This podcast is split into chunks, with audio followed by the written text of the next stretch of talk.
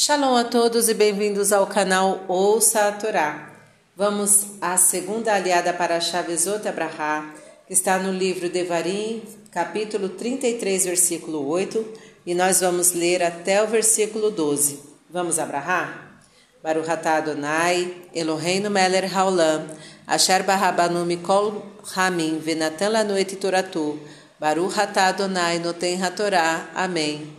Bendito sejas tu, eterno, nosso Deus, Rei do Universo, que nos escolheste dentre todos os povos e nos deste a tua Torá. Bendito sejas tu, eterno, que outorgas a Torá. Amém.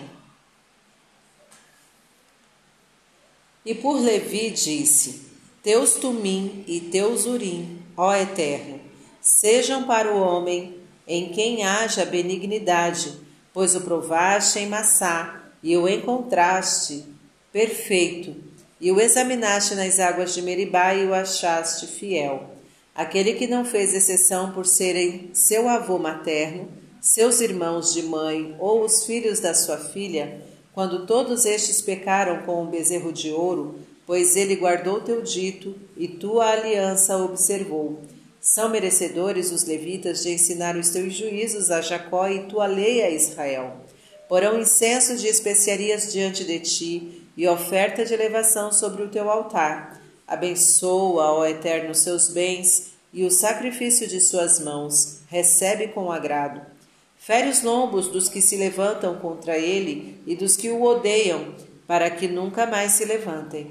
E por Benjamim disse: O querido do Eterno habitará seguro junto a ele, e o Eterno o protegerá para sempre e entre os ombros, abaixo do cume do monte, habitará o santuário. Amém.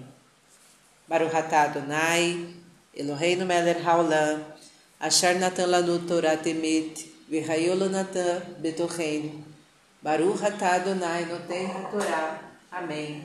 Bendito sejas tu, eterno nosso Deus, Rei do Universo, que nos deste a Torá da verdade e com ela a vida eterna plantaste em nós.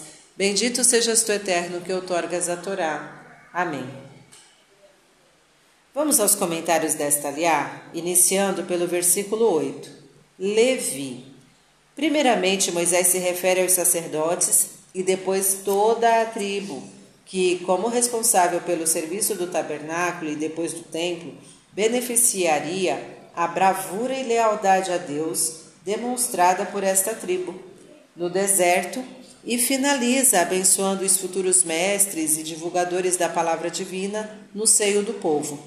Note-se a omissão da tribo de Simão, que os comentaristas justifica devido ao pequeno número de seus integrantes, que acabariam por se misturar aos da tribo de Judá e estariam, portanto, incluídos naquela bênção ou porque os simonitas foram punidos por terem participado do triste episódio de Baal Peor, conforme Números 25:3.